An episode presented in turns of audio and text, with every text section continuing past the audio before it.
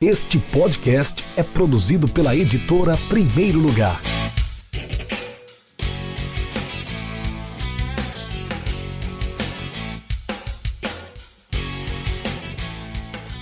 Mas é de, de, maneira amadora. Tem, muito, tem muita gente jogando futebol. Tem muito homossexual jogando futebol, João?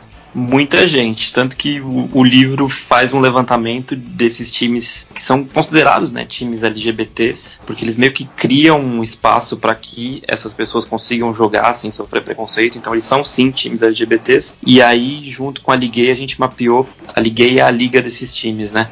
A gente mapeou pelo menos 60 times em todo o Brasil, mas com certeza tem mais ainda que não estão mapeados. E aí só nesses 60 times você soma mais de mil atletas amadores. Então é, é bastante gente. E imagino que tem muita gente ainda que não conseguiu se libertar para jogar o futebol que quer, mas ainda não conseguiu é, participar desses campeonatos e tal. Então esse número é muito maior.